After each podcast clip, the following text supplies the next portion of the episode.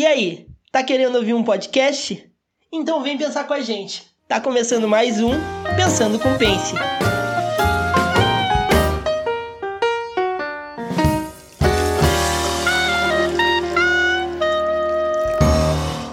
Então, tu que tem nos acompanhado vai lembrar do episódio 7 dessa temporada que eu estava bem empolgada, né? Fiz várias descobertas com texto e tal. Mas tem uma outra fase de professor, quando o professor tá afim de discutir, tá afim de trabalhar e as coisas não rolam e não funcionam. E isso aconteceu hoje. Então segue aí com mais um quase monólogo meu sobre a formação do sujeito moderno. Vocês não têm ideia como vocês estão quietos hoje. Nossa Senhora! E aí, nesse, ele começa com esse quadrilátero, e vocês podem ver que é bem um pouco da forma como a gente pensa, né? É isso que eu fiquei pensando também todo o tempo. O que, que ele está nos mostrando é a forma como a gente pensa, a partir das áreas que ele estuda. Então, agora a gente consegue pensar nessa ideia de olhar o objeto empírico e tirar as nossas conclusões. A gente consegue analisar essa ideia da finitude. Sim, um dia a gente acaba, as coisas são pontua emergentes num determinado contexto e não ficam para sempre, não são fixas, como antigamente, antes se pensava, né, no tempo dos, de Deus, enfim, do medievo, da, daquela época lá. E depois ele falou da coisa do cogito, sim, nós temos a capacidade de pensar, mas também tem coisas que a gente não consegue responder ainda. Eu fiquei pensando naquelas psicologia maluca, né? Tipo Freud, ai, que tem tesão na mão. Da onde tira isso? É umas coisas que a gente não, não é a gente pensa além da nossa racionalidade, né? Que ele fala. Eu achei que é bem, bem um ser humano hoje, assim.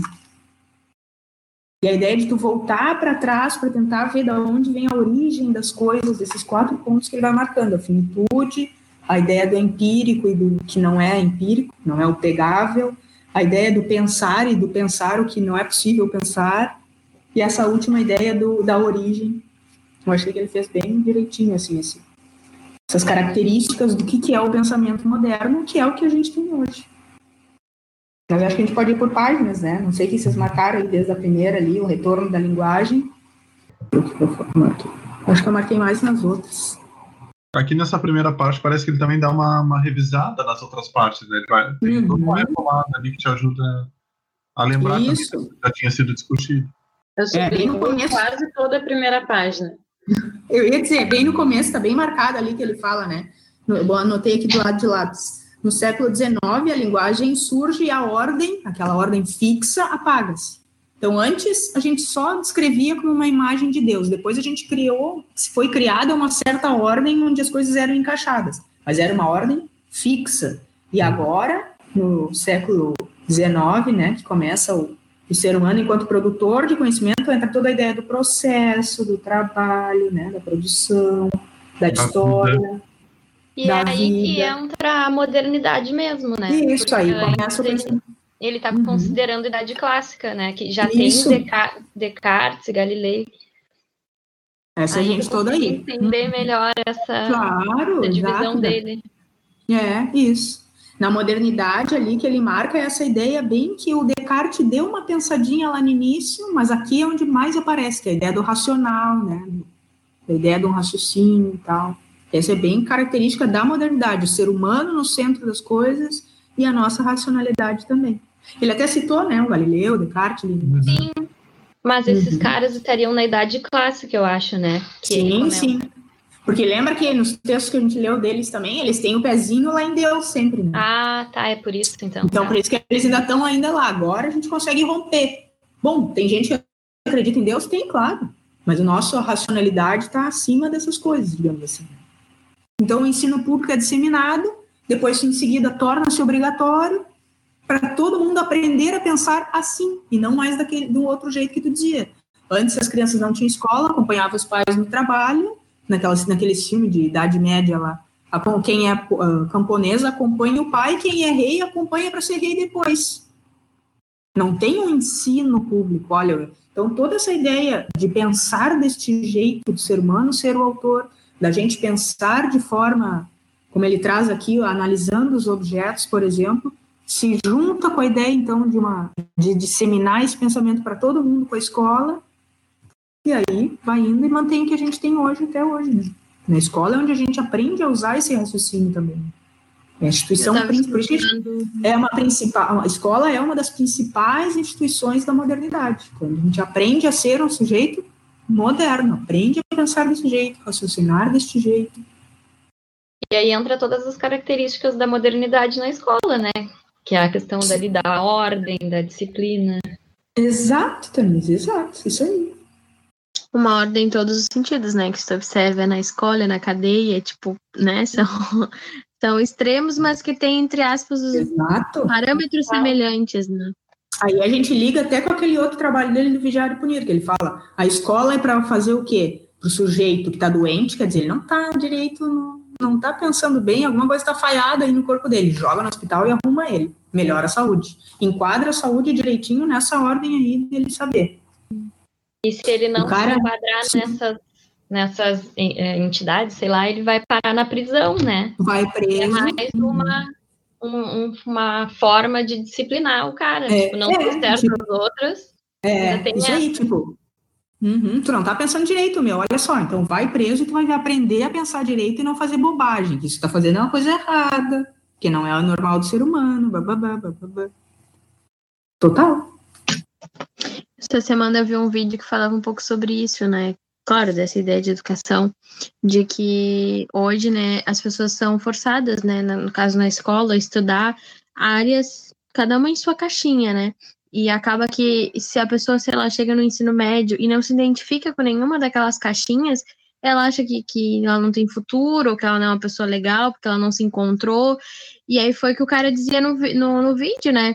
Tipo, não tem uma culinária, não tem uma, uma dança, um projeto, alguma coisa assim, sabe? Que, que vai para além somente da, da disciplina, da matéria que foca entrar na faculdade e o ser alguém, né? Que isso é muito associado, né? E aí ele falando uhum. que ele estudou, acho que era no Canadá, se eu não me engano, e aí era um pouco diferente, que eram por áreas, então tu tinha umas principais, mas as crianças podiam escolher o que queriam, e tinha uma aula bem diferenciada, né? Justamente disso que ele falou, de comida e, e essas de ferramenta, que eu não sei falar o nome, ah, tipo marcenaria, eletrotécnica, uhum. tipo, várias coisas assim que conhecia outras áreas. E aí ele falou hum. quanto isso foi importante para ele, porque ele teve um, uma visão muito maior e aí que sabia o que ele queria fazer, né? Que não tinha nada a ver uhum. com nenhuma das disciplinas, mais ou menos, né? Nenhuma relação, né? Então, tem isso também. Mas essas, essas áreas todas também estão querendo fazer o com quê? Com que o cara se encaixe no sistema, né? Ah, não deu uhum. certo com nenhuma disciplina? Ah, então quem sabe culinária. Então tu vai aprender que tu tem que botar uma coisa depois da outra, vai mexer não sei o quê. Ou então quem sabe tu aprende a fazer um, uma cadeira. Então primeiro tu vai cortar as pernas, aí tu vai botar a prancha, aí tu vai pregar em cima. Tudo é para entrar no sistema desse raciocínio, assim, né? Mas Tudo tem que dar um retorno para a sociedade, né? Tem que capturar o cara, claro. Tudo tem que ter um Mas é retorno. Mas isso é interessante, porque é, dentro da escola a gente foca só nas disciplinas, né? Se desse para jogar sempre com esse rol de coisas que o cidadão pode fazer para viver em sociedade, seria melhor, mas em geral fica só nas disciplinas mesmo. É, em geral a gente não conversa, né? As disciplinas, na verdade, elas. Que nem meus alunos do sexto ano lá do Afonso Viseu, quando eu trabalhava nessa escola, boa parte deles tinha um canal no YouTube e se articulavam muito bem com o meio digital. Né, e, e, eles colocavam na, nas provas, às vezes, o, o, nome do canal deles que era para eu acessar. Porque como eu colocava bonequinhos de Free Fire e tal, então eles ficavam tudo loucos, sabe? Porque eles faziam live, eles fazem live no YouTube, então eles estão atrás de seguidores e tudo mais. Ou seja, claro que a gente não vai transformar a aula, né, tipo, e a escola num, num grande Free Fire, né, numa arena de, de jogo. Até que ponto a gente não pode, né, buscar aproximar isso aí? Porque realmente a gente com as disciplinas escolares e as disciplinas escolares te dão uma noção só, tipo, né?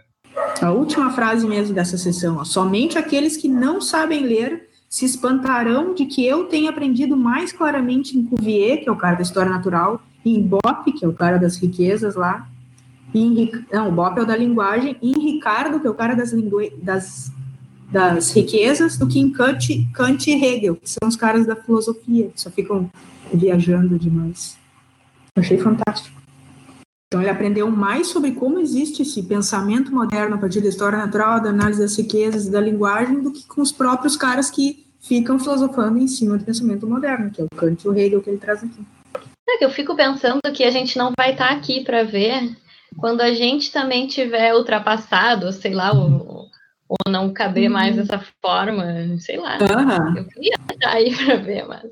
Imagina a galera daqui a, sei lá, anos, com é. outro pensamento e ouvindo os nossos podcasts ali. Ai, que galera. Estudando nosso podcast, já pensou? Podcast histórico, assim. Daqui a pouco os, podca os podcasts podem ser o disquete. Aí eu lembro assim. Como assim? Eles tinham que se conectar por meio de cabos, não podia ser só pensar e ligar o pensamento que nem a gente faz hoje. Ai, que, que ultrapassados. Tipo, aqui eu botei a, a, a, escrito a lápis no 3. Podemos ir pro 3? Botei do, escrito a lápis. Fim da Idade Clássica. O homem como objeto de estudo e o homem como sujeito de quem produz o estudo.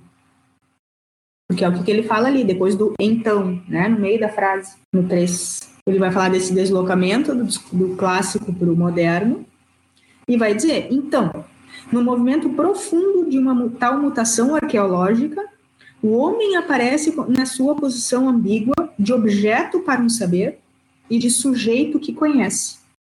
Ah, essa parte eu não tinha sublinhado, João. Vou sublinhar, é verdade. Ele antes não aparecia, né? A gente ou era imagem de Deus ou só replicava esse quadro fixo. Mas do muito tempo, sua presença real foi excluída. E aqui ele usa de novo a ideia do rei com lá do lado das meninas, né? Viu?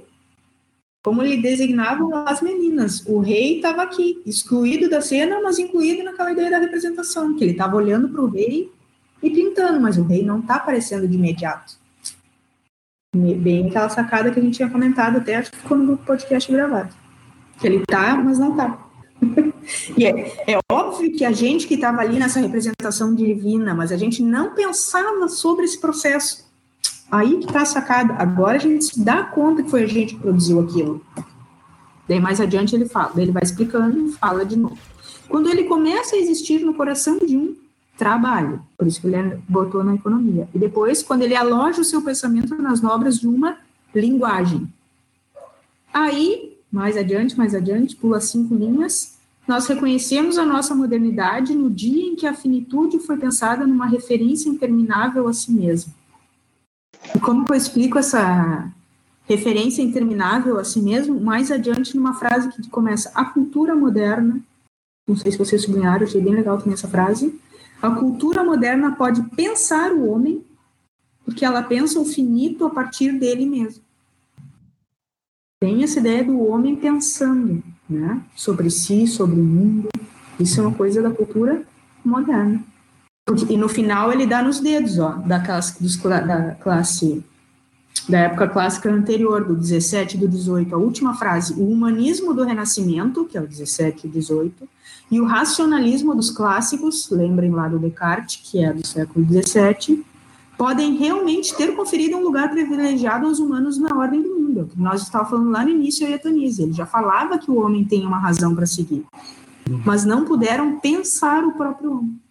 Então, eles já deram a letrinha, mas só, não avançou. Depois, na Idade Moderna, a gente se dá conta, ah, é, a gente tem uma razão, conseguimos pensar tudo à nossa volta. E aí a gente tem a primeira característica, essa ideia do homem finito, né? primeira característica da episteme moderna, e a segunda tem essa relação do empírico e do transcendental. E o transcendental, vocês podem lembrar bem daquela ideia do Platão, assim, né, de pensar as ideias e tal. Então, a gente tem, analisa ali o empírico, descreve as coisas à nossa volta, mas também tem essa capacidade de pensar a ideia no abstrato. Precisa estar sempre no empírico, por isso que ele joga com esse duplo assim. Tu precisa ali do empírico do objeto para analisar, mas tu também consegue pensar sem ele. Vocês não têm ideia como vocês estão quietos hoje. Nossa Senhora. Oi, pessoal. Eu vim interromper aqui um pouquinho o monólogo da Lavinha para explicar um pouquinho o que está rolando na discussão desse episódio. A gente estava bem quieto mesmo, eu nem sei dizer porquê, mas essa leitura que discutimos hoje é a base para entender como se constituiu um dos campos da ciência que a gente estuda, que é o das ciências humanas, que é o foco de Foucault no livro dessa temporada. Nesse capítulo em específico, a gente estava vendo como o sujeito moderno, ou seja, nós mesmos, foi se formando a partir de quatro diferentes características que colocam esse sujeito, além de produtor de conhecimento sobre a natureza e sobre o mundo à sua volta, como a gente vinha vendo a partir daquelas três áreas: gramática geral, história natural, análise das riquezas. Coloca ele também como produtor de conhecimento sobre si mesmo e sua sociedade, se tornando assim, além de sujeito de conhecimento, objeto de conhecimento. E é desse ponto, no século XIX, que surgem as ciências humanas, entre elas a área da pedagogia, que eu me formei. No, no fim desse primeiro parágrafo, ele explica mais ou menos isso que eu falei, né? Com as palavras mais bonitas, é óbvio. Ó, boto assim, pois o limiar, acharam? Nesse primeiro parágrafo do item 4. Eu até te deixei já aí de operador da sala, Peterson, se tu ficar pois o limiar da nossa modernidade não está situado no momento em que se pretendeu aplicar ao estudo do homem métodos objetivos, mas no dia em que se constituiu um duplo empírico transcendental que se chamou o homem. O que é esse duplo empírico transcendental? Ele explica depois. Viu-se então aparecer dois tipos de análise: as que se alojam no espaço do corpo, pelo estudo da percepção, dos mecanismos sensoriais, isso é o empírico, né? Que tu toca, que tu vê, que tu percebe e mais adiante, passa, passa, passa. Não, não, em seguida. Mais adiante, na frase que começa com ouve, ele vai dizer, e ouve também as análises, que pelo estudo das ilusões da, modernidade, da humanidade, mais ou menos antigas, mais ou menos difíceis de vencer, funcionaram como uma espécie de dialética transcendental.